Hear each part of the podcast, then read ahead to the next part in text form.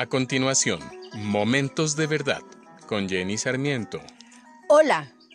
Desde pequeña fui hiperactiva y por eso me gané en el colegio muchas palabras crueles y castigos como pararme al frente de todos mis compañeritos y con las manos arriba mirar la pared. Me convertí en una niña muy miedosa. Si la profesora me pedía que pasara al tablero por una tarea, me paralizaba y me ponía a llorar. Cuando tendría como trece, tuve una maestra que notó mis inseguridades.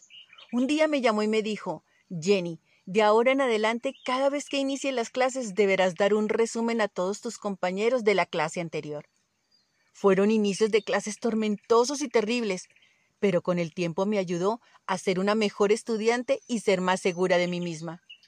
La mayor parte de nuestra agonía interior, nuestras luchas y frustraciones provienen de situaciones del pasado que nos anularon y nublaron la imagen que realmente Dios tiene de nosotros.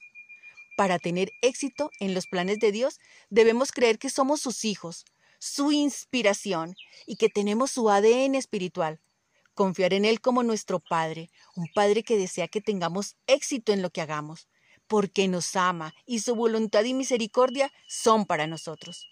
Dios no nos creó para el fracaso. Podemos fallar en algunas cosas, pero si confiamos en Dios, Él tomará incluso nuestros errores y hará que resulten para bien. Romanos 8 dice, Y sabemos que para los que aman a Dios, todas las cosas cooperan para bien. Entonces te invito a orar. Señor, gracias por amarme y rescatarme de la falsa identidad que tenía de mí.